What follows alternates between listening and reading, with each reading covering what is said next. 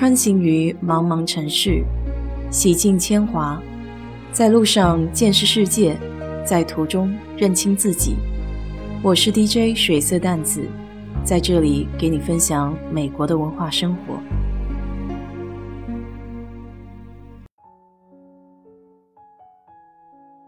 今天是国际三八妇女节，又称女神节。我在这里就先祝所有女神们。都能眼有光芒，心有信念，脑有智慧，手有巧劲。说到这三八妇女节，和美国还有些渊源。十九世纪中期，美国就已经完成了第一次工业革命，处在快速工业化和经济扩张的阶段。工业化需要大量的劳动力，光是男人肯定是不够的。于是，一部分妇女也走出家门，进入了工厂上班。但那时候的妇女工资低于男人，工作条件也更加恶劣。一八五七年三月八日，这本是一个寻常的日子，但因为美国纽约的一群制衣和纺织女工而引人注目。这天，一群制衣和纺织女工勇敢地走上了街头。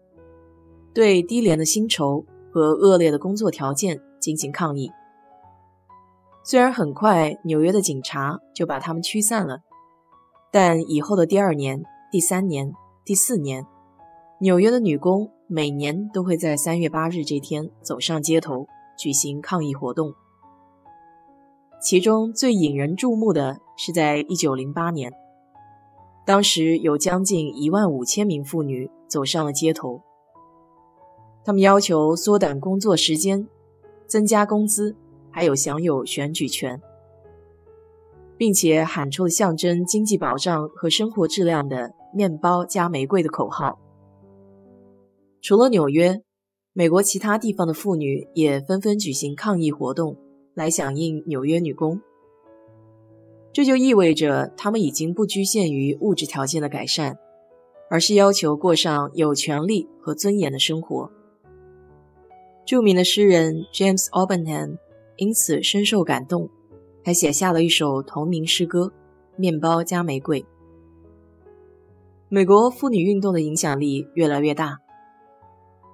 首次庆祝妇女节是在1909年的2月28日，当时社会党发表了一篇宣言，号召在每年二月的最后一个星期日举行纪念活动。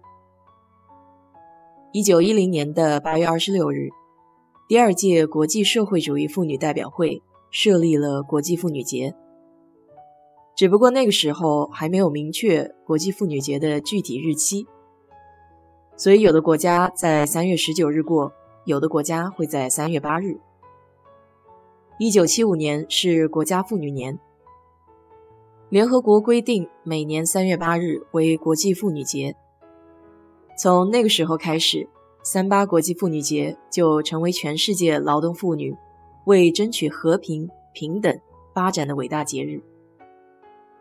可有意思的是，美国虽然是三八国际妇女节的起源地，但在上个世纪三十年代后，这个节日却逐渐的销声匿迹了。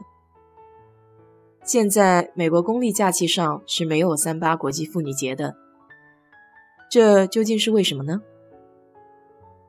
一来是随着苏联的加入，这个节日在西方人的眼里逐渐有了社会主义的色彩。当然，这并不是主要的原因。究其根本，还是因为美国女性的地位得到了巨大的提高。上个世纪，美国一系列的保障妇女地位的法案出台，其中尤其是平权法案，使妇女的地位有了天翻地覆的变化。他们有了选举权，上学就业也不能性别歧视，而且在同工同酬方面也有了法律的保障。虽然依然有不尽完美之处，但是明显的歧视不再有了。相反，担心的一方开始变成了雇主，因为越来越多的这类诉讼以妇女取胜告终。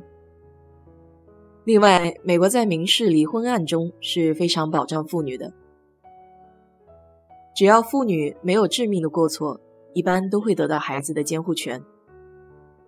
婚姻期间，不论妻子是否工作、有无收入，离婚时候的财产都要平分，或者妻子得到的更多。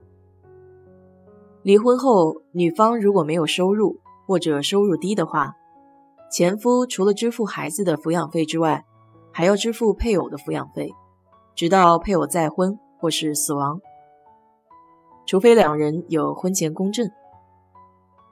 除了上面说的原因之外，妇女节对于美国商家来说还缺乏炒作的价值，不像情人节可以提倡温馨，母亲节可以宣传友爱，三八节带有一些政治色彩，所以炒作起来有一些困难。